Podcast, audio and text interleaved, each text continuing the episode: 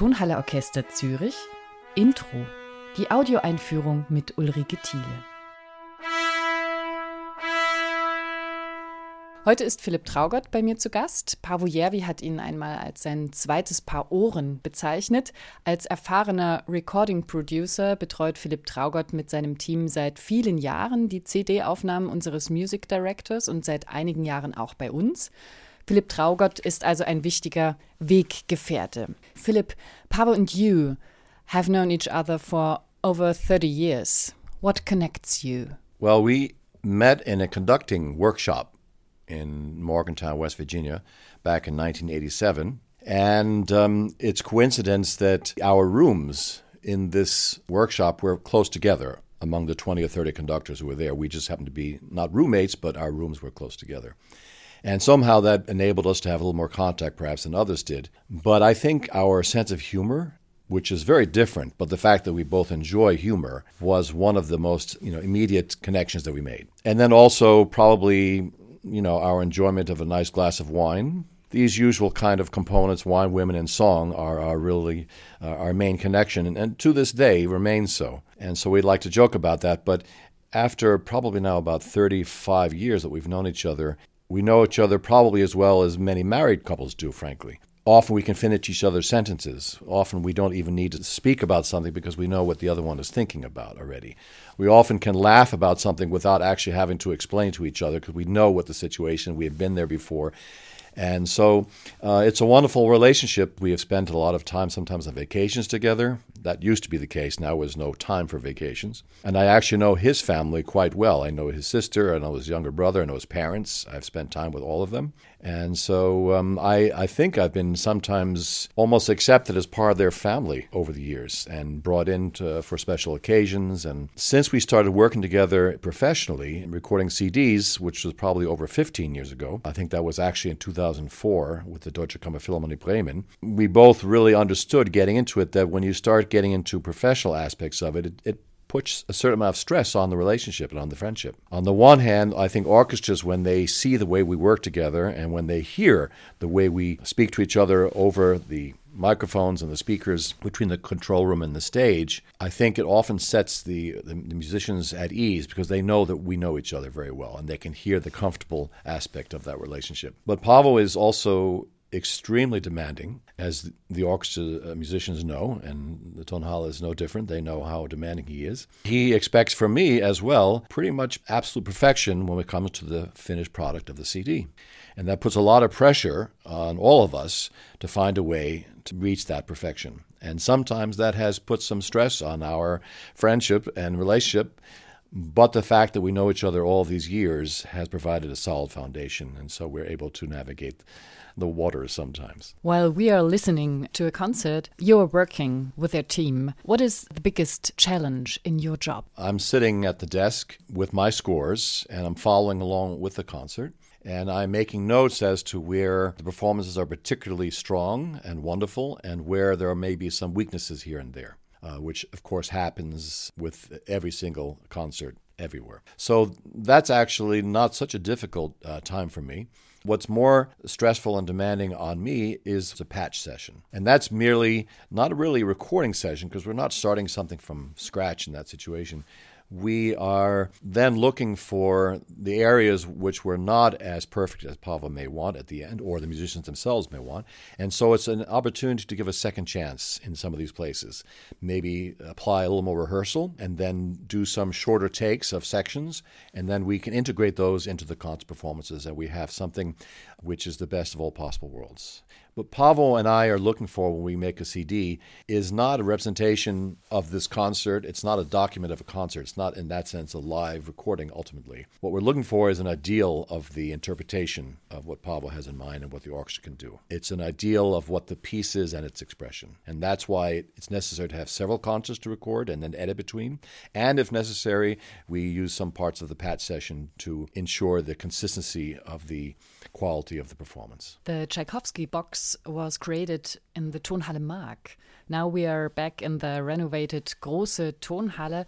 What does it mean to your work, the influence of the ideal that you create together? Well, interestingly enough, at the Maag, in some ways, it was a little bit small as a venue. And the acoustic there was perhaps slightly dry. On the other hand, here in this magnificent hall, we have a real natural acoustic, and it's a famous acoustic. From the point of view of the audience, it's absolutely a beautiful warm bath to listen to the orchestra, and it tends to smooth and round out some of the edges and helps also to enhance certain frequencies which might give more warmth. The Maag was much clearer in a certain sense. Uh, you no place to hide acoustically, and we actually, from the point of view of recording, were later able to add a little bit of artificial or electronic reverberation in the post production, and we could add as much or as little as we wanted anywhere in any of the pieces. We had actually a tremendous amount of control. So, ironically, in some ways, the Maag was almost easier to record in. Certainly, we have done many records there.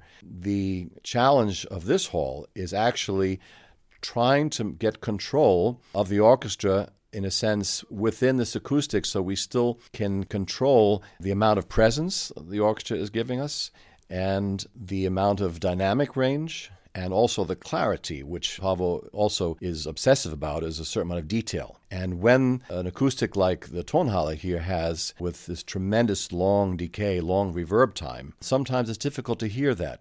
And so we have to work in such a way with the microphones and later in post production to try to achieve greater clarity and greater presence, but it's a different technique than at the Maag. This season, you're working on recordings of Bruckner's Seventh Symphony, orchestral works of John Adams, and to close the season, Carl Orff's Carmina Burana. What is the difference between those huge projects? Well, of course, the Bruckner probably works best in this hall because the music, I think, was conceived with almost cathedral like acoustics. And the overall sonority, the warmth, the golden timbres of the brass, I think work particularly well in this hall. The difficulties of the Bruckner symphonies, and in Paavo's case in his interpretation, is the tremendous amount of fluctuation and sensitivity and flexibility of tempo. And this was, presents a great challenge to any orchestra trying to find a way to keep that spontaneity from concert to concert and even in some of the patch sessions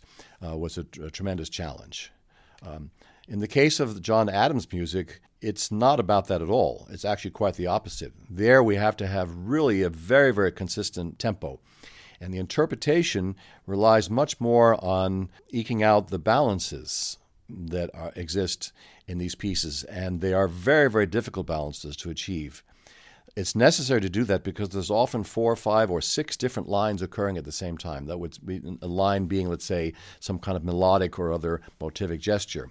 And trying to figure out who has what is there a Hauptstimme or not? Uh, is everyone equal or some parts more equal than others in terms of what we should hear?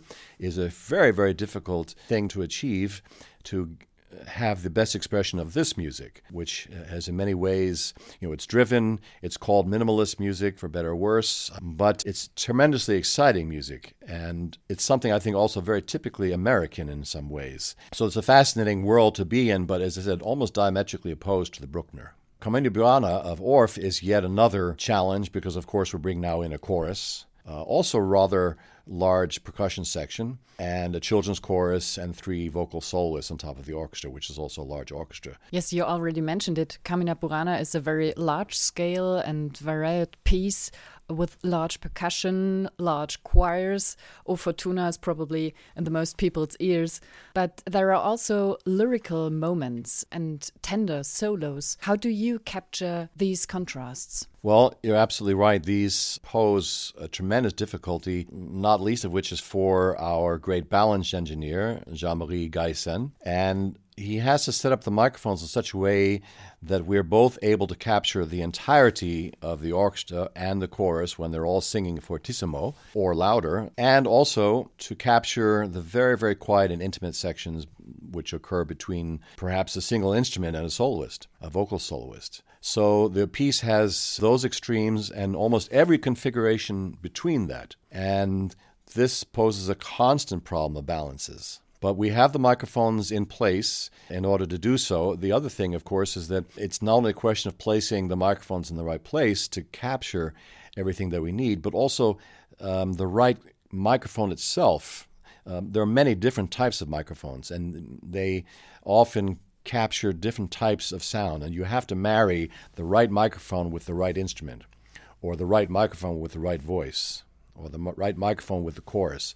And there has to be, uh, each one has to really be custom chosen in order for us to get a, a very natural sound from all of the uh, musicians on stage. But um, even the dynamic range of this piece is enormous, from very, very quiet and very subtle and intimate, as you mentioned, to as loud as you can get on a recording. So this also presents a tremendous challenge to us to achieve. What kind of a piece is this Carmina Burana? What can our public expect from this? Orff has written it in such a way that's fascinating. It's a combination of using a modern orchestra and modern sounds but writing in a way which is has almost medieval, if not Renaissance, qualities to it. And that immediately creates a certain kind of tension, which is part of the expression of the piece. It's not something that's written anywhere, but we can kind of feel it sometimes that these two different approaches are combined and is paradoxical at the same time as I said it actually is the intention of the composer. It's a tremendously exciting piece. It's very, very difficult for everyone. It's a virtuoso piece, really, for everyone. Um, for the chorus, much of the, the text is, is in Latin or is in Old German, Old French, combinations of the above. Um, there's a lot of words, there's a lot of text, so there's a lot of issues of, of diction involved. Some of them are really tongue twisters in the music. So it presents a huge challenge uh, to the chorus. The soloists often also have extremely high pitches that they have to reach, which is very, very difficult, and sometimes also large intervals between a low note and jumping to a very high note, which is also very, very difficult to achieve. For the chorus, in terms of these high pitches, the chorus has a high C, for instance, particularly tenors and sopranos. Very difficult note to actually reach. Uh, Beethoven in his Ninth Symphony has a high A, but he doesn't go above that. The high A in Carmina Burana for the chorus already takes place in measure three in fortissimo. And not only does the chorus have to get it then, they also have to get it at the end because we know the O fortuna is actually repeated at the end. It's the bookends of this work of 24 pieces in between. So it's kind of merciless for the chorus. Um, and yet, um, you know, I'm sure that they will pull through but these are the challenges on the chorus. But it's also in terms of recording it, it's a very difficult thing where uh, when we're doing some work in the patches, you can't ask the chorus or the soloist to do these things very often. And so you have to set everything up, let's say, in the orchestra beforehand, rehearse it, so that we can try to get this in as few takes as possible. So it puts a tremendous amount of stress on everyone to do patch sessions. But again, the patch session is also to give everyone a second chance or a third chance. Can you already imagine Paavo's version of Carmina Burana and what could be the specialty of this? I think I can. I think what most people love about Paavo enjoy about his artistry is that he tends to bring out not only details, the bigger line and the drama, but like himself, he will bring out tremendous character in the work.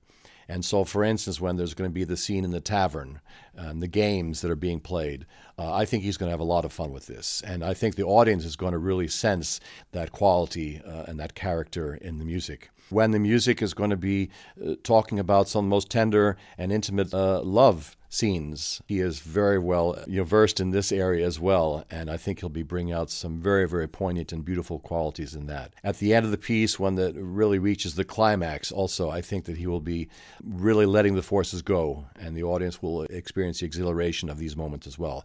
So I think you're going to have a huge variety of characters and a tremendous range of emotion and expression. And I think this is why it's very important that we make this recording to document this insight into the work and this um, range of expression, which I think he and the orchestra and the chorus will be able to give us. Thank you very much, Philipp Traugott, for these insights. You're very welcome. Thank you for having me. In die Werke können Sie schon vor dem Konzert hineinhören mit unseren Adagio-Playlists direkt in unserem Konzertkalender.